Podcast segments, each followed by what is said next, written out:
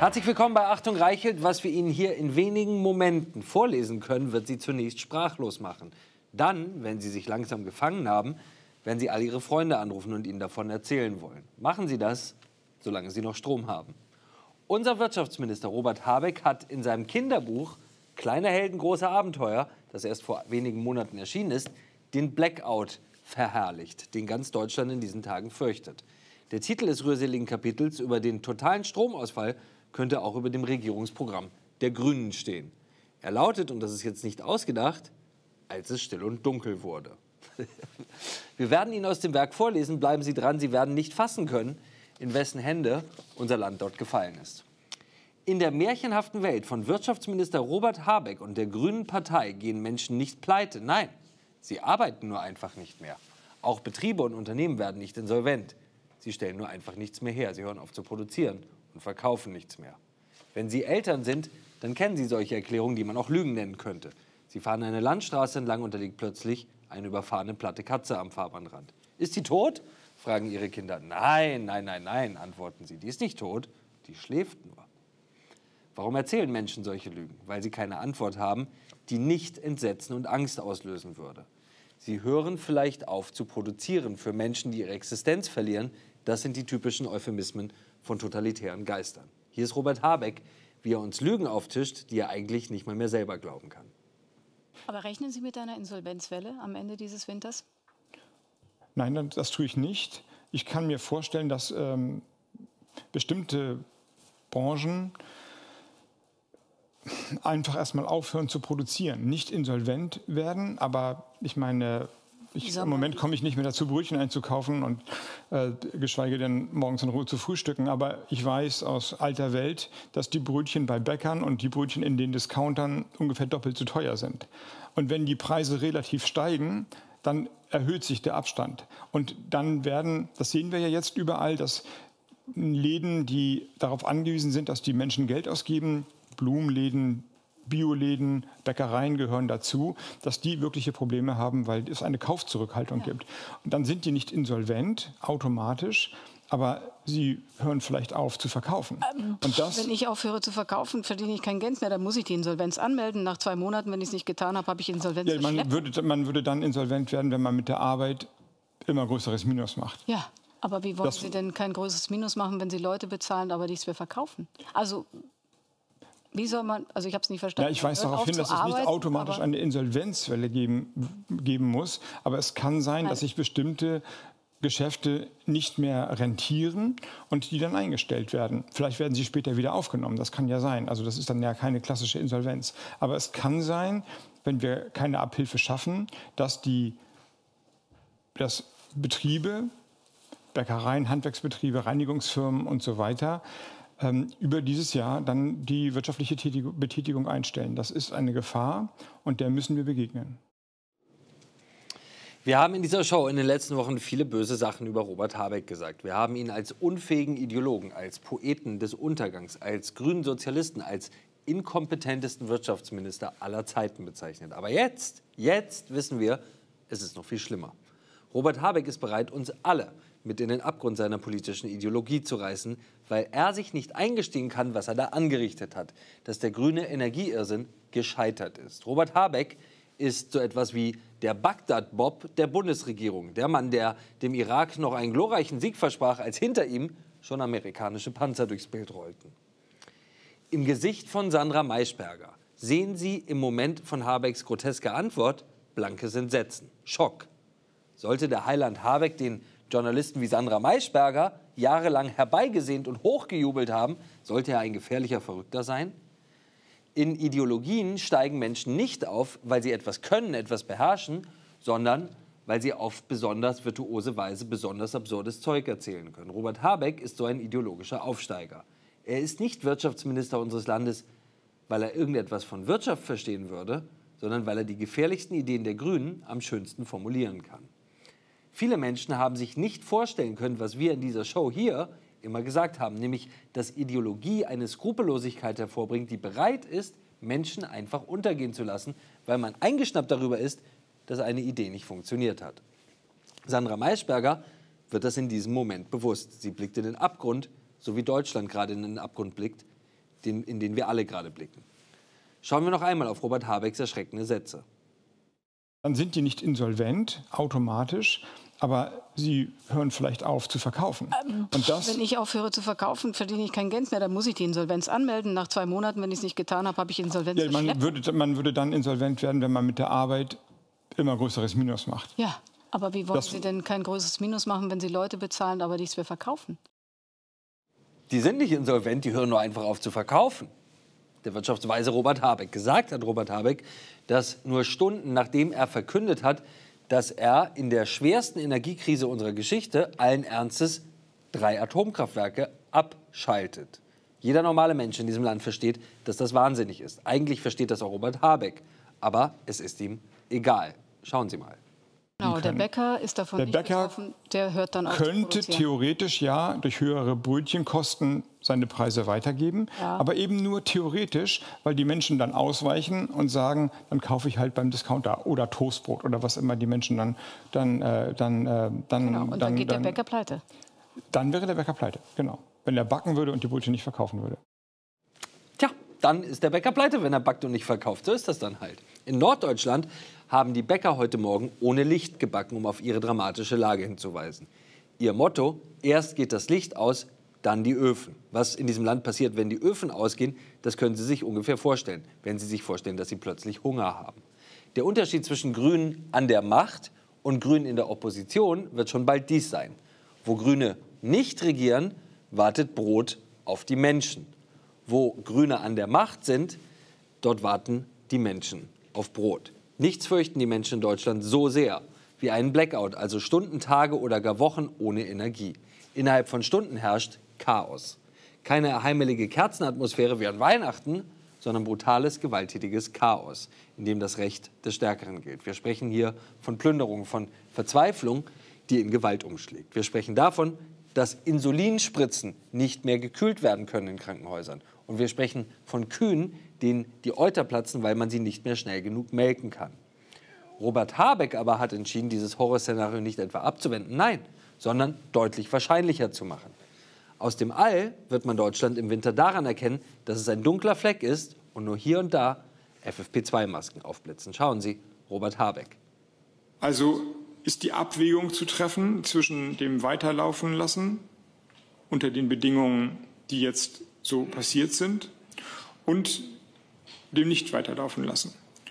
Und die Überführung in eine Reserve gibt uns alle Möglichkeiten, aber auch für den Fall, dass wir die Atomkraftwerke nicht brauchen, weil Frankreich seine Probleme gelöst bekommt, weil sich die Wasserstände bei Rhein und anderen Flüssen wieder normalisieren, die größtmögliche Sicherheit, dass nicht dann in diesen Monaten noch ähm, ein Sicherheitsrisiko durch die Atomkraftwerke entsteht.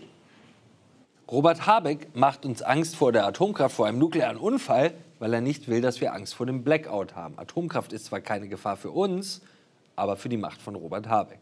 Die Frage lautet also, wie kann ein Mensch eine so offenkundig irrsinnige, rücksichtslose und skrupellose Entscheidung treffen?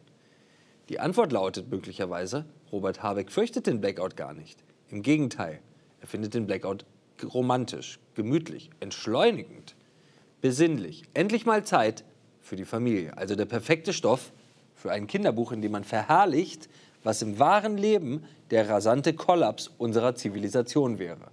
Genau das tut nämlich der ehemalige Kinderbuchautor Robert Habeck in seinem Werk Kleine Helden, große Abenteuer. Das Buch hat er gemeinsam mit seiner Frau Andrea geschrieben. Es ist 2021 erschienen, also im Jahr der Bundestagswahl.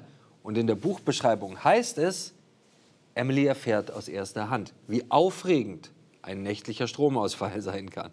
Hm, aufregend. Das klingt spannend, haben wir uns gedacht. Also haben wir das Buch von Robert Habeck gelesen, damit Sie es nicht lesen müssen. Das Kapitel, aus dem ich Ihnen jetzt vortrage, trägt den blumigen Namen als es still und dunkel wurde. Dieser Satz könnte sich mit dieser Horrorregierung schon bald als visionär erweisen.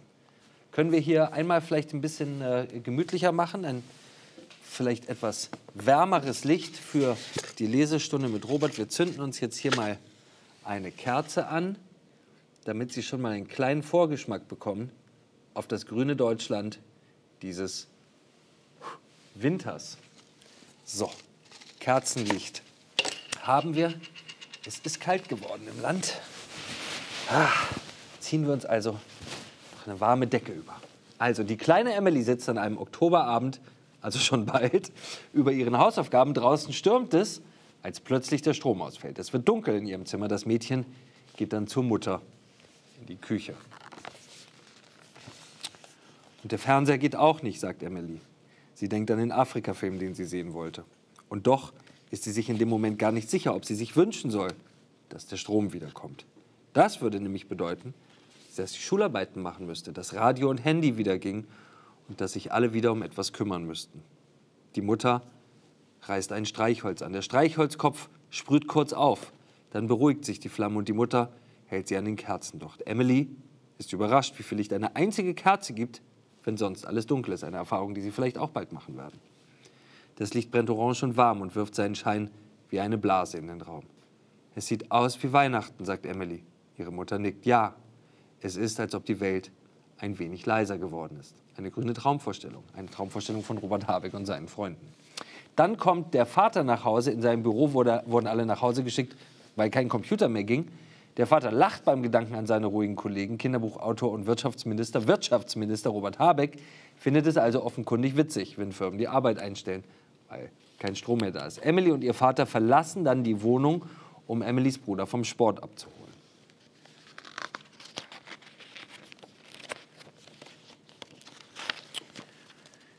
Wie kann Strom überhaupt ausfallen, fragt Emily und sie muss ihre Stimme heben, denn der Wind bläst ihr heftig ins Gesicht und trägt die Worte mit den wirbelnden Blättern davon. Da gibt es verschiedene Möglichkeiten, sagt ihr Vater. Zum Beispiel kann ein Blitz einschlagen oder das Kraftwerk geht kaputt oder zu viele Menschen verbrauchen gleichzeitig zu viel Strom. Dann bricht das Stromnetz einfach zusammen. Das ist so, als ob du dich mit Niklas und Francisco um ein Glas Saft streitest und alle zerren an dem Glas und dann fällt es runter und geht kaputt. Das sind zwei Optionen, warum der Strom ausfallen kann. Die dritte Option geht so. Der Wirtschaftsminister eines Landes, zum Beispiel der viertgrößten Industrienation der Welt, schaltet in der schwersten Energiekrise der Weltgeschichte einfach mal die Kraftwerke ab und tut nicht alles dafür, dass wir genug Strom im Winter haben. Weiter geht's. Vater und Tochter laufen also weiter durch die Stadt.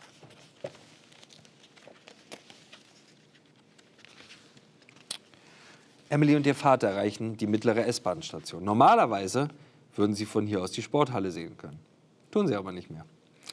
Aber als sie auf die Hauptstraße biegen, schlägt dort nur ein Blaulichtfunken aus der Dunkelheit. Das Licht ist grell und häckselt die Nacht in kleine Bruchteile. Das Polizeiauto steht mitten auf der Straße. Zwei Polizisten winken mit ihren Kellen. Aber es gibt kaum Autos, die von ihnen dirigiert werden müssen. Wenn es keinen Strom mehr gibt, gibt es nämlich auch schon sehr bald kein Benzin mehr. Emily ist froh, dass die Polizei nicht wegen eines Banküberfalls gekommen ist. Nein, sondern nur, um den Verkehr zu regeln. Das wird vermutlich anders sein im wahren Blackout, den Robert Habeck besteht. Da wird die Polizei deutlich häufiger kommen, um Plünderungen zu bekämpfen und nicht, um den Verkehr zu regeln. Emily und ihr Vater haben ihren Bruder Niklas nun mittlerweile eingesammelt und laufen das Treppenhaus hoch zur Wohnung, als ihre Nachbarin fluchen hören. Die alte Frau Petersen lebt allein und hat den Ton vom Fernseher eigentlich immer voll aufgedreht. Jetzt aber führt sie Selbstgespräche, weil der Fernseher nicht mehr geht. Emilys Papa lädt sie schließlich ein, mit nach oben zur Familie zu kommen. Dort berichtet sie den staunenden Kindern, wie das damals im Krieg war, als man das Licht ausmachen musste, damit die Stadt nicht bombardiert wird. Die neugierige Emily fragt also, ist unsere Stadt denn angegriffen worden? Sie scheint ganz vergessen zu haben, dass es ihr eben noch gar nicht so recht gewesen war, Frau Petersen hereinzubitten. Oh ja, antwortet Frau Petersen. Und alles ist kaputt gegangen. Die Häuser, die Straßen und auch das Stromkraftwerk. Danach war die Stadt jede Nacht stockfinster, ohne dass man die Fenster verdunkelt hat. Und dann haben wir nachts draußen auf der Straße Feuer angezündet und die Menschen sind alle herausgekommen. Keiner wollte allein sein, denn am Feuer und am Licht mit anderen zusammen, da war es schön. Ja, so war das im Zweiten Weltkrieg, als solche Städte in Schutt und Asche lagen. Bei Robert Habeck in seinem Kinderbuch war sogar das ganz schön, weil es so schön dunkel war und es keinen Strom gab und man so gemütlich miteinander beim Feuer stand. Das mit dem gemütlichen Feuer in der frischen Luft, wo es im Krieg immer so schön heimelig war, motiviert dann die Familie in Robert Habecks Buch, auch ein Feuerchen unten im Hof zu machen. Emily und ihre Geschwister suchen Holz und entdecken dabei eine Fledermausfamilie. Natürlich, immer wenn Grüne etwas machen oder bauen wollen, entdecken sie irgendein kleines Tier, weswegen die Arbeiten stoppen müssen. Die Fledermausfamilie hat ihre Wohnung in dem Holzstapel und der darf natürlich nicht kaputt gemacht werden. Das bringt Autor Habeck nicht übers Herz. Deswegen suchen sie im Holz nach, nach, Keller, nach Holz im Keller und dort werden sie fündig. Mit Freunden steht die Familie dann ums Feuer. Frau Petersen, die ihre Hände zu den wärmenden Flammen streckt, sieht beinahe glücklich aus. So glücklich im Stromausfall. Leise hört Emily ein Summen. Es klingt entfernt und hört sich an wie eine Biene. Aber es ist keine Biene, nein, der Sommer ist längst vorbei. Und das Summen kommt näher, steigt und wird eine Melodie. Eine Melodie, die Emily kennt. Sie blickt zu ihrer Mutter und ihre Mutter beginnt aus dem Summen heraus Worte zu formen. Sie singt, obwohl es normal ist, dass ihre Mutter gerne und viel singt, wundert Emily sich doch, dass sie es hier tut, vor all den anderen Menschen. Aber es ist wohl wirklich so, es ist wohl wirklich so, dass die Dunkelheit Vertrauen zueinander gibt. Genau das werden wir erleben, wie sehr die Dunkelheit Vertrauen zueinander gibt. Warten Sie es ab. Sie werden sich darüber freuen. Irgendwann ist der Strom dann wieder da, aber Emily lässt das Licht aus und sitzt weiter beim Kerzenschein in ihrem Zimmer. Sie denkt, wie schön es war, als sie Niklas vom Handball abgeholt hat und an die Geschichte von Frau Petersen und all die anderen Geschichten, die Geschichte von Frau Petersen vom Krieg, wie schön es war, da beim Feuerschein zu stehen, wenn die Städte zerbombt waren. Frau Petersen, all die anderen Geschichten und wie sich das Licht und die Wärme des Feuers um sie geschlossen haben. Und plötzlich fühlt sie eine Hand auf ihrer Schulter. Sie blickt auf. Ihre Mutter steht neben ihr, so als ob das Kerzenlicht sie angezogen hat. In dem Moment fällt Emily auf, dass der Fernseher gar nicht mehr läuft und auch Niklas Musik nicht. Ihr Vater und ihr Bruder kommen ebenfalls. Unschlüssig, was sie eigentlich wollen und warum sie gekommen sind, stehen sie da. Wo seid ihr alle? ruft Franziska.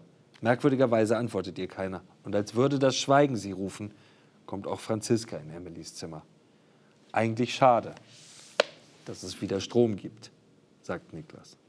Meine Damen und Herren, das war das Kapitel, als es still und dunkel wurde von Kinderbuchautor Robert Habeck und seiner Frau Andrea, wenn man wissen will, wozu Politiker fähig sind, dann sollte man bei Zeiten ihre Bücher lesen. Wenn Sie das Buch von Annalena Baerbock gelesen hätten, dann hätten Sie immerhin gewusst, dass sie nicht fähig ist, ein Buch zu schreiben. Der Strom ist wieder da, Kerzen aus. Egal, was Sie literarisch von diesem Buch halten, Menschen wie Robert Habeck, die sowas schreiben, denen sollte man vielleicht nicht die Verantwortung für Atomkraftwerke übertragen. Anders als Robert Habeck bei Maischberger behauptet hat, wird es nämlich natürlich zu einer Welle von Insolvenzen kommen, wenn Unternehmen Energiekosten nicht mehr bezahlen können. Energiekosten kann man nur sparen, indem man nicht mehr produziert. Wenn man aber nicht mehr produziert, aber Mitarbeiter bezahlen muss, dann geht man pleite. Die Grünen müssen uns alle für ein Volk von Trotteln halten und auf uns herabblicken, wenn sie ernsthaft glauben, wir würden das nicht verstehen. Jeder Mensch versteht das. Die Insolvenzwelle wird nicht kommen, sie hat bereits begonnen. Gerade meldete der Klopapierhersteller Hakle Insolvenz an. Mit Klopapier pleite zu gehen, das hätte in den vergangenen beiden Jahren von Pandemie, Lockdowns und Hamsterkäufen noch als die Definition von Dummheit und Inkompetenz gegolten. Klopapier zu verkaufen war wie ein Limostand in der Wüste. Hier sehen Sie den Grund, warum ein deutscher Traditionskonzern wie Hakle nach zwei Jahren des Klopapierbooms innerhalb weniger Wochen zusammenbricht. Die Produktion von Zellstoff ist durch die dramatisch hohen Energiepreise unbezahlbar geworden. Unsere Reporterin Janina Leonello hat sich rund um das Haklewerk dieser deutschen Traditionsstätte einmal umgeschaut und umgehört, was den Menschen dort gerade so durch den Kopf geht. Haben Sie das gestern gehört, den Habeck äh, bei äh, Maischberger, wie er gesagt hat, ja, man darf das nicht so eng sehen, ist, wenn eine Firma... Er hat ja sein Geld, er hat ja sein Geld. Ne? Aber uns Bürger, wir werden doch gar nicht gefragt. Ne, das wird einfach entschlossen, einfach gemacht und ihr macht das schon. Ihr seid ja die Kleinen. Das ist so. Da könnte ich reinhauen, ehrlich. Also das halte ich persönlich für eine Fehleinschätzung, weil man in der Industrie nicht so einfach äh, die Produktion stoppen kann.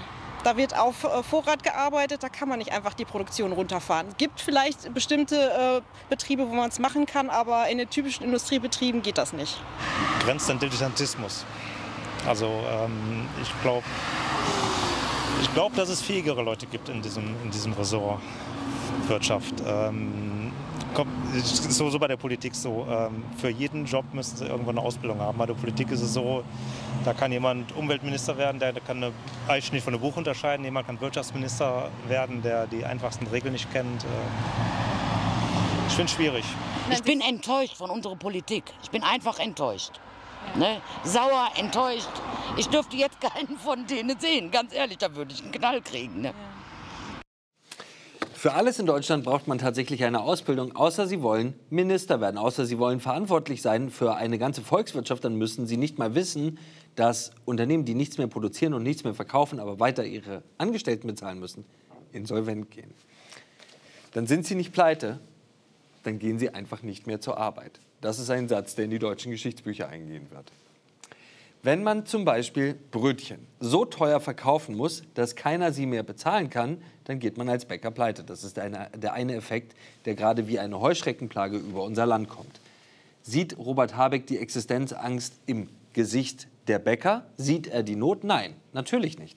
Er ist so beschäftigt damit, Kraftwerke abzuschalten, dass er es gar nicht mehr zum Bäcker schafft. Schauen Sie. Ich meine, ich, Im Moment komme ich nicht mehr dazu, Brötchen einzukaufen und äh, geschweige denn morgens in Ruhe zu frühstücken. Aber ich weiß aus alter Welt, dass die Brötchen bei Bäckern und die Brötchen in den Discountern ungefähr doppelt so teuer sind. Ganz ehrlich, es gibt unzählige Menschen in diesem Land, die brutal viel arbeiten und mit deutlich weniger Geld nach Hause gehen als Robert Habeck. Für wie dämlich muss der Wirtschaftsminister all diese Menschen halten, wenn er denen erzählt, er würde es nicht mal mehr zum Bäcker schaffen. Kein Mensch glaubt das. Wenn man es nicht mehr zum Bäcker schafft, ist man schlicht zu schlecht organisiert, um zum Bäcker zu gehen. Wenn man zu schlecht organisiert ist, um sich selbst ab und zu mal ein Brötchen zu kaufen, dann sollte man vielleicht keine Volkswirtschaft führen. Es gibt also diesen Energieeffekt, der gerade unser Land lebt. Es gibt aber auch noch einen zweiten, deutlich gefährlicheren Effekt, den die Grüne Partei nicht versteht, weil sie die typische Partei einer Erbengeneration ist. Sie haben nie richtig gearbeitet und verbrennen einfach nur den Wohlstand, den andere geschaffen haben. Grüne verstehen nicht, was Preise, Rechnungen und Kredite mit Menschen machen. Robert Habeck versteht nicht, dass er mit seiner Wahnsinnsentscheidung, Atomkraftwerke abzuschalten, direkt und unmittelbar Pleiten herbeiführt. Nicht wahrscheinlicher macht, herbeiführt. Robert Habeck schickt Atomkraftwerke in die Notreserve, um sich zwei Tage später von den Atomkraftwerkbetreibern erklären zu lassen, dass das gar nicht möglich ist. Wenn Menschen Angst vor hohen Energiepreisen, vor astronomischen Rechnungen am Ende des Monats haben, dann hören Sie auf zu kaufen. Sie sparen jeden Cent. Sie kaufen keinen Kaffee mehr auf dem Weg zur Arbeit. Sie kaufen keine Schuhe mehr und schon gar kein neues Auto. Das ist der Görz-Effekt. Görz, das große Schuhhaus, mit dem wir und Sie alle groß geworden sind, ist insolvent, weil quasi über Nacht kein Mensch mehr kam, um Schuhe zu kaufen. Dieser Effekt, der gerade einsetzt, ist ein Albtraum, weil er innerhalb kürzester Zeit erst zum Stillstand und dann zum Zusammenbruch unserer Volkswirtschaft führt. Wenn niemand sich mehr traut, etwas zu kaufen, weil er die Rechnung von morgen fürchtet, die Rechnung, die Robert Habeck mit seiner grünen Hochrisikoideologie noch mal fett erhöht hat, dann ist das der Untergang einer Wirtschaft. Wenn Menschen die Strom- und Gasrechnung für Dezember fürchten, dann kaufen sie keine Weihnachtsgeschenke. Wenn der Konsum stoppt, dann stoppt unser Land. Das ist es, was wir gerade erleben. Die Bundesregierung schaltet unser Land ab. Wenn Sie aber in den letzten Tagen ausschließlich öffentlich-rechtliche Nachrichten verfolgt haben, ich hoffe, das war nicht der Fall, aber nur für den Fall das, dann haben Sie von all dem nichts erfahren, weil man nicht will, dass Sie davon etwas erfahren. Die Tagesschau zeigte nicht etwa Habecks hilfloses Gestammel, die sind nicht pleite, die gehen nur nicht mehr zur Arbeit, sondern einen Ausschnitt, in dem er souverän und besonnen erschien. Der Bayerische Rundfunk, auf dem besten Weg, die roteste Anstalt innerhalb der öffentlich-rechtlichen zu werden, schrieb dies auf Twitter. Droht eine Insolvenzwelle? Nach seinem Auftritt bei Maischberger liest man viel Kritik über Habeck. Was der Wirtschaftsminister wohl eigentlich sagen wollte, ein Erklärungsversuch. Was der Minister eigentlich sagen wollte. Was der Minister eigentlich sagen wollte, das sind die Journalisten, die Sie gezwungen werden zu bezahlen. Regierungssprecher einer untergehenden Ideologie. Oder der Deutschlandfunk, ebenfalls bezahlt von ihren Zwangsgebühren. Die Art und Weise, wie Wirtschaftsminister Robert Habeck spreche, mache ihn angreifbar. Aber genau das, genau das stehe für einen neuen Politikstil. Robert Habeck führt uns in den Abgrund, aber sorgen Sie sich nicht, das ist einfach sein neuer Stil. Bezahlt von Ihren Steuergeldern, propagiert und fanatisch bejubelt von Ihren Gebühren. Jetzt zugeschaltet ist uns Manfred Haferburg. Er hat eine der wohl bewegendsten Lebensgeschichten in unserem Land. Er ist Kernenergetiker und einer der wichtigsten Atomkraftexperten in Deutschland. Er hat so viele Kernkraftwerke weltweit von innen gesehen wie kaum ein anderer Mensch auf der Welt. Haferburg war im Horrorwinter 1978-79 Schichtleiter im Kernkraftwerk Greifswald. Das war das letzte große Kraftwerk der DDR, das während der schweren Schneestürme 79 noch auf voller Leistung lieferte. Obwohl das Kraftwerk eingeschneit, vollkommen von der Außenwelt abgeschnitten war, verhinderte Haferburg in einer 70-Stunden-Schicht Er ist also noch zur Arbeit gegangen durch enorme persönliche Leistung den Ausfall des Kraftwerkes und bewahrte das Land so um Millimeter, kann man sagen, vor dem totalen Blackout. Gedankt hat ihm das Regime das logischerweise nicht, war kein besonders dankbares Regime. Kurze Zeit später öffnete die Stasi einen Operativvorgang gegen ihn und setzte wegen Regimekritik verschiedene Zersetzungsmethoden gegen ihn ein. Nach einem Fluchtversuch wurde er verhaftet, in Hohenschönhausen inhaftiert und dort schwer misshandelt. Er wurde und ist Symbol des Widerstands gegen dieses verbrecherische sozialistische System. Als die ehemalige SED, erst PDS und dann Linkspartei in den Bundestag einzog, wanderte er nach Paris aus, verständlicherweise. Er ist uns heute zugeschaltet. Herr Haferburg, wenn Sie Herrn Habecks Auslassung über die schönen Seiten des Blackouts, so gemütlich wird es, schade, dass der Strom wieder da ist, wenn Sie das äh, hören, was geht Ihnen da durch den Kopf? Ja, da fällt mir eigentlich nur ein infantile Regression. Das ist eine solche romantisierte Vorstellung von einem Blackout, dass mir die Worte fehlen, einfach. Man muss sich vorstellen, in einem Land wie der Bundesrepublik äh, fällt plötzlich der Strom aus. Dann sitzen Hunderttausende von Leuten in, in Fahrstühlen und, und Aufzügen fest und es dauert wahrscheinlich fünf Tage, bis die letzten da befreit worden sind. Es sitzen die Leute in den Metros, in den S-Bahnen, in den ICEs fest und es wird Tage dauern, bis die bis die da alle geborgen sind. Es fallen die Verkehrsleitsysteme aus. Es, es fällt alles aus. Die, die, die Türen der Supermärkte gehen nicht mehr auf, die Kassen gehen nicht mehr. Es geht überhaupt nichts mehr. In, in unserer elektrifizierten Gesellschaft, die bricht innerhalb von, von, von wenigen Stunden zusammen und die Decke der Zivilisation ist sehr, sehr, sehr dünn vermutlich deutlich dünner, als sie in diesen äh, romantisierten Schilderungen von Robert Habeck davor kommt, wo die kleine Emily sich freut und die Polizei nur den Verkehr regelt. Es gibt gar keine Banküberfälle, sie muss nur den Verkehr regeln. Für wie realistisch halten Sie denn so einen Blackout in Deutschland? Die Blackout-Gefahr besteht seit ein großer Teil der deutschen, des deutschen Kraftwerksparks äh, von, äh, von den ideologisierten äh, Grün, Linken, CDU, SPD, äh, FDP Politikern abgeschaltet wurde. Äh, ja, wie realistisch das ist, das weiß man nicht. Es, es, wir beherrschen den N plus 1 Fehler nicht mehr. Das heißt, wenn, wenn wir eine Stromunterdeckung haben und es ohnehin schon knapp ist und es kommt noch ein einziger Fehler dazu, ein Kraftwerksausfall oder irgendwas, dann haben wir einen Blackout. Viel wahrscheinlicher ist es, dass wir in diesem Winter die sogenannten Brownouts kriegen. Das heißt, dass sozusagen die Lastverteiler rollieren, ganze Landstriche oder Städte oder vielleicht das Saarland äh, abschalten und äh, und dann nach mehreren Stunden, dann ist ja noch nichts ganz Schlimmes passiert, dann wird das wieder zugeschaltet, dann kommt der nächste dran. Wir haben es ja heute schon, dass die Industrie, die großen Aluschmelzen, die Glasschmelzen und so, die werden dafür bezahlt, dass sie stundenweise abgeschaltet werden bei Stromunterdeckung. Wenn man die Kraftwerke abschaltet, dann hat man nicht genug Strom. Diese, das, das kann sogar ein Herr Habeck verstehen. Warum, wenn ich Sie kurz unterbrechen darf, das ist ja eigentlich was, was jedem im Land klar ist. Warum haben die das nicht verstanden oder anders, warum sind die damit durchgekommen, uns was anderes zu erzählen? Wie, wie konnte es passieren, dass man uns erzählt, wir schalten Kraftwerke ab, aber haben trotzdem genug Strom?